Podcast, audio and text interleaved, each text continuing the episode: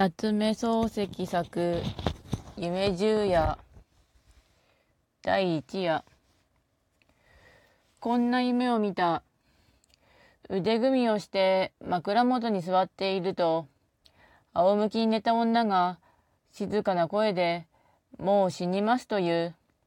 女は長い髪を枕に敷いて輪郭の柔らかな売り種顔をその中に横たえている。真っ白な頬の底に暖かい血の色が程よくさして、唇の色は無論赤い。到底死にそうには見えない。しかし、女は静かな声で、もう死にますと、はっきり言った。自分も確かにこれは死ぬなと思った。そこで、そうかねもう死ぬのかねと、上から覗き込むようにして聞いてみた。死にますとも、と言いながら、女はぱっちりと目を開けた。大きな潤いのある目で、長いまつげに包まれた中は、ただ一面に真っ黒であった。その真っ黒な瞳の奥に、自分の姿が鮮やかに浮かんでいる。自分は透き通るほど深く見えるこの黒目の艶を眺めて、これでも死ぬのかと思った。それで年頃に枕のそばへ口をつけて、死ぬんじゃなかろうね。大丈夫だろうね。と、また聞き返した。すると、女は黒い目を眠たそうに見張ったまま、やっぱり静かな声で、でも死ぬんですもの。仕方がないわ、と言った。じゃあ、私の顔が見えるかい？と一心に聞くと、見えるかいって、そら、そこに映ってるじゃありませんかと、にこりと笑ってみせた。自分は黙って顔を枕から離した。腕組みをしながらどうしてもう死ぬのかなと思った。しばらくして女がまたこう言った。死んだら埋めてください。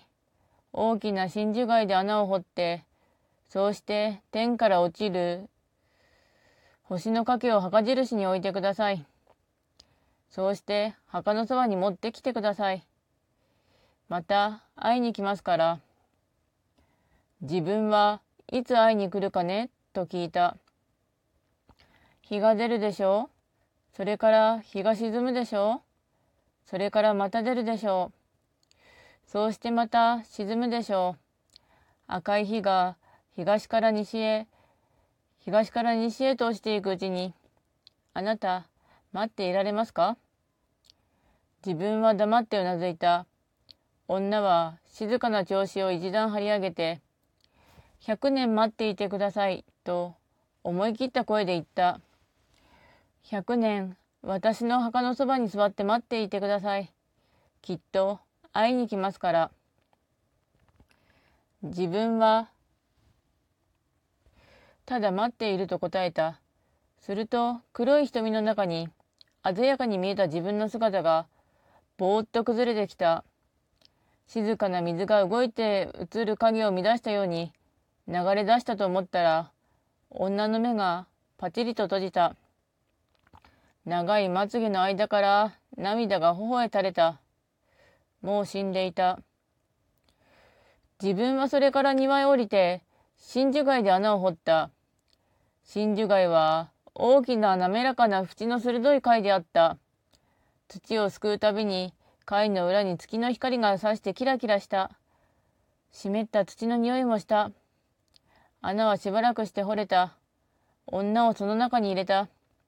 そうして柔らかい土を上からそっとかけた。かけるたびに真珠貝の裏に月の光がさした。それから星のかけの落ちたのを拾ってきて、軽く土の上で乗せた。星の破片は丸かった。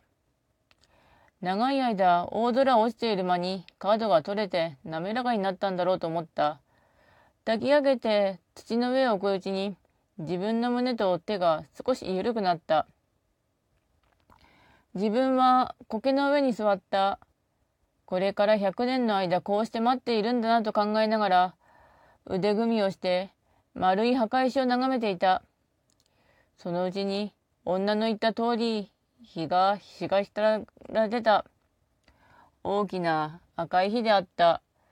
それがまた女の言った通り、やがて西へ落ちた赤いまんまでのっと落ちていった一つだと自分は感情した。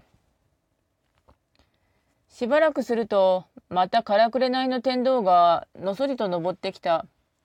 そうして黙って沈んでしまった。二つとまた感情した。自分はこういうふうに一つ二つと感情していくうちに赤い火をいつ見たかわからない。感情しても感情してもし尽くせないほど赤い火が頭の上を通り越していった。それでも100年がまだ来ない。しまいには苔の生えた丸い石を眺めて自分は女に騙されたのではなかろうかと思い出した。すると石の下から蓮に自分の方へ向いて青い茎が伸びてきた。見る間に長くなってちょうど自分の胸のあたりまで来てとどまった。と思うとすらりと揺らぐ木の頂に心持ち首を傾けていた細長い一輪のつぼみがふっくらと花びらを開いた真っ白な百合が鼻の先で骨に応えるほどに酔った。そこへはるかの上からぽたりと梅雨が落ちたので花は自分の重みでふらふらと動いた。自分は首を前に出して冷たい梅雨の滴る白い花びらに接吻した。自分が百合から顔を離す拍子に思わず遠い空を見たら暁の星がたった一つ瞬いていた。